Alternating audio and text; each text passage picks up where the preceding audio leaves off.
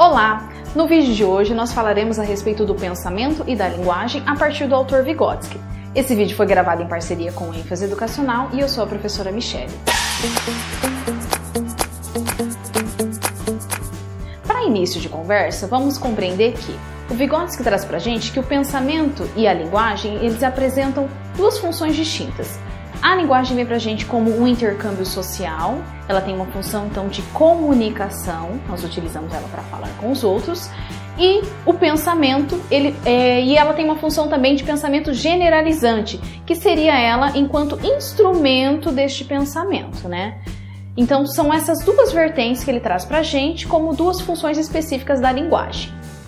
É, e aí nós temos que compreender que o pensamento e a linguagem eles passam por antes deles se unirem, que eles caminham juntos, antes de, chegar neste momento, eles passam por dois processos distintos em caminhos diferentes. A fase que nós chamamos de fase pré-intelectual do pensamento, o que, que significa dizer que essa fase é pré-intelectual do pensamento?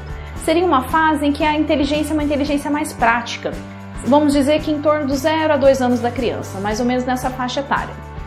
A criança, por exemplo, ela quer buscar pegar algum objeto que lhe interessou, que está no alto. O que, que ela vai fazer? Ela vai utilizar uma inteligência prática. Vai arrastar um caixote para subir e pegar este objeto, ou vai pendurar no sofá para buscar aquilo que ela quer. Então, ela vai de uma forma prática resolver essa situação e conseguir aquela, aquilo que ela deseja. E na outra fase, que a gente faz, que é a fase pré-intelectual da linguagem, ela utiliza a linguagem como uma função de alívio emocional, ou seja, ela vai chorar para conseguir aquilo que ela quer, ela ainda não consegue verbalizar, ah, mãe, eu tô com fome, quero mamar, tô com dor, troca essa fralda, ela não vai falar isso. Mas o que, que ela vai fazer? Vai utilizar o choro, o balbúcio, o murmúrio como uma forma de se aliviar emocionalmente. Então, nesses dois, nesses dois momentos, a linguagem e o pensamento eles estão caminhando de formas separadas. O que, que acontece depois disso? Nós temos que, a autora traz para a gente, só para completar, ela traz que nessa fase do desenvolvimento, a criança, embora não domine a linguagem enquanto sistema simbólico, ela já utiliza manifestações verbais. O choro, o riso e o balbucio da criança pequena têm clara função de alívio emocional, mas também servem como meio de contato social, de comunicação difusa com outras pessoas. O que, que acontece na sequência? Essa criança passa como o Vygotsky traz para gente, o enfoque dele é a interação social. Então, a partir da interação dessa criança com os ao seu redor, com seus parceiros, com a mãe, com a professora, com os pais, a partir da interação ela passa a ter um salto qualitativo no desenvolvimento. Por quê?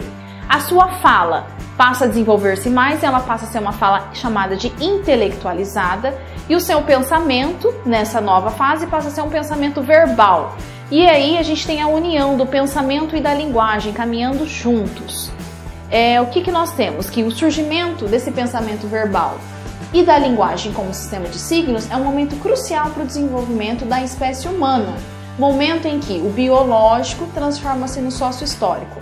Até aquele momento que a gente falou que a criança tinha essa inteligência prática, aquilo que ela fez de arrastar alguma coisa para buscar algo, se a gente fizer experiência, tem estudos que mostram experiências com macacos, com outros animais, eles também fazem isso. Então isso está no biológico.